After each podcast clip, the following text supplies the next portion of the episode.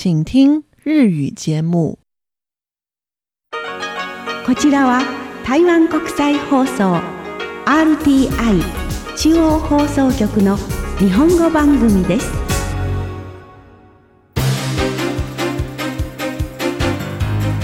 こちらは RTI 中華民国中央放送局の日本語番組ですただいまから2月14日のニュースをお伝えしますまずは今日のニュースの主な項目です。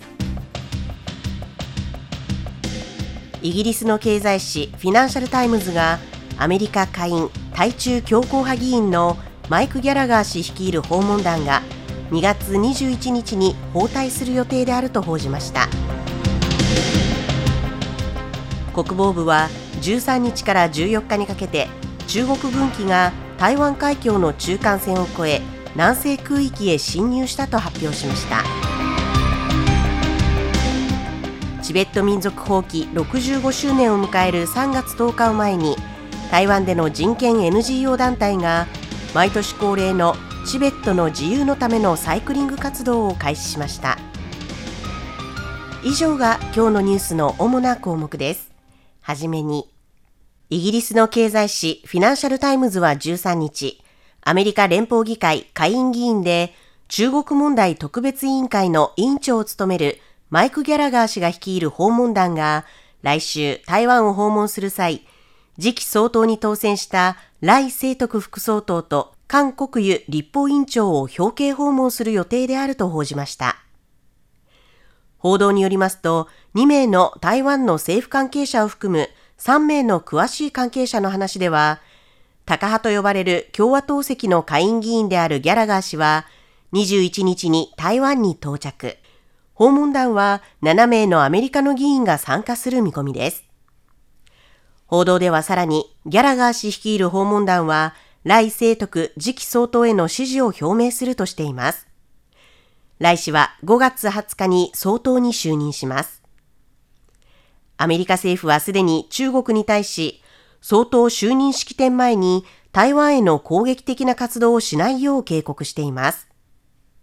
一方中国は、アメリカは台湾に関する事柄に干渉すべきではないと長年の批判を繰り返しています。ギャラガー氏のオフィスからは、この報道についてのコメントの要請に対する回答はありませんでしたが、フィナンシャルタイムズが先日、ギャラガー氏が台湾を訪問する予定であると報じた後、ギャラガー氏は最近のポッドキャストの番組の中で、今年の春には台湾を訪問する計画であると明かしていました。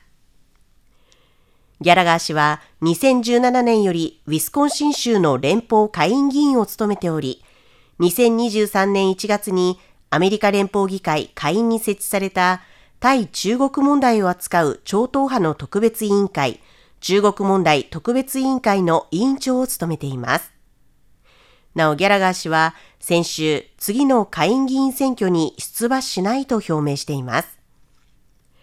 フィナンシャルタイムズは、ギャラガー氏は特に中国軍が台湾周辺で軍事活動を続けている状況の中、常にまっすぐに台湾支持を言い続けている。北京当局はおそらくギャラガー氏の訪台に反対するだろうと報じています。なお、ワシントンの中国大使館からはコメントの要請に対し回答はないということです。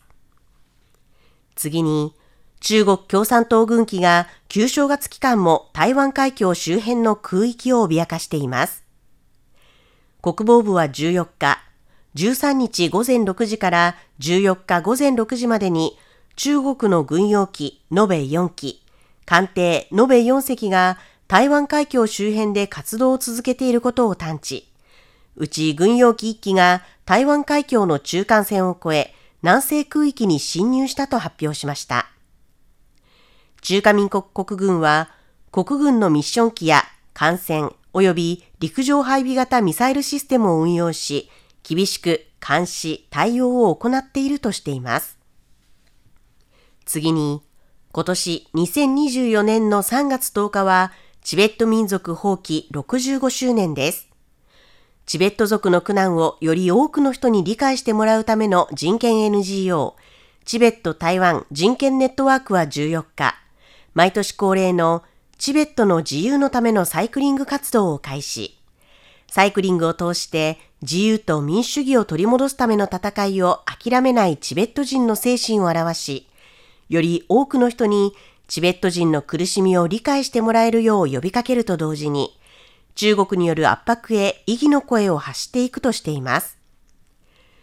2004年から毎年3月10日のチベット民族放棄の前夜に台湾に住むチベット人団体が大規模なパレードを行っています。このチベットの自由のためのサイクリング活動は、チベット台湾人権ネットワークのタシー・ツェリン秘書長が2011年に発起したイベントで、今年は台湾北部台北と南部高尾で5回開催する予定です。14日、最初のサイクリングを実施し、タシ・ツェリン秘書長率いるチームは、台北市内の228和平公園を出発、立法院で記者会見を行いました。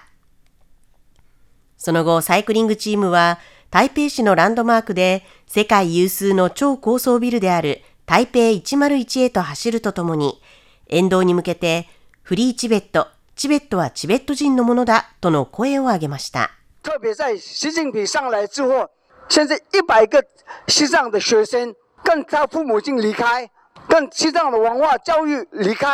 给他们中文的教育。タシ・ツェリン所長は、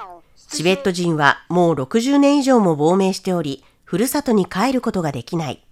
今もチベットにいるチベット人は様々な弾圧を受けている。しかし、中共は対外的にチベット人は幸せに暮らしていると主張している。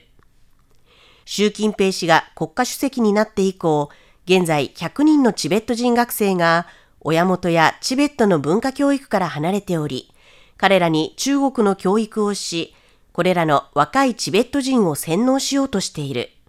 さらには、宗教はいかなる宗教も信じないよう、チベット仏教を制御しようとしていると話しました。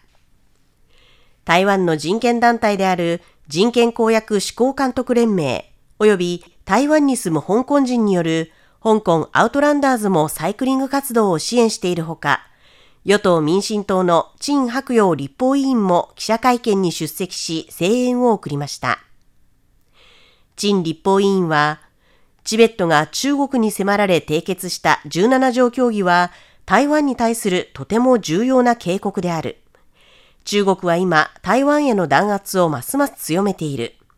チベットだけではなく、東トルキスタンのウイグル族や香港などの地でも今まさに同じことが起きている。みんなチベット問題の重要性をしっかりと理解する必要があり、中国共産党の横暴な政治に共に抵抗し、自由、民主主義、人権のために声を上げなければならないと述べました。チベット台湾人権ネットワークの林真意常務理事は、毎年行っているチベットの自由のためのサイクリング活動は、皆さんにチベット問題に注目してもらうだけでなく、同時に中国共産党政権から迫害を受けた香港や東トルキスタン、南モンゴルに声援を送るものであり、さらには全体主義の迫害を受けたミャンマーやウクライナ、そして中国共産党政権により脅迫され失踪した政治犯に声援を送るほか、2月28日に行われるサイクリングイベントでは台湾にも声援を送ると説明。みんなに歴史を忘れないでほしいと述べました。おしまいに、2024中台湾現象ランタンフェスティバルが16日から25日まで行われます。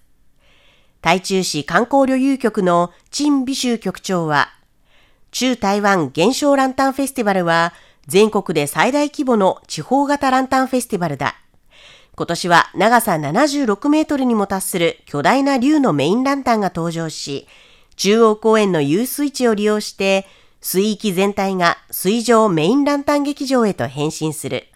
今年のランタンフェスティバルは台湾最大の方言である台湾語で、すべてが良いという意味の言葉と似た音を使い、おめでたい台中をテーマとし、台中市の5つの部署が共同で8つのテーマ別ランタンエリアを設けていると説明。ぜひ皆さんに見に来てほしいと呼びかけました。以上、2月14日のニュースをお伝えしました。担当は中野でした。お聞きの放送は台湾国際放送です。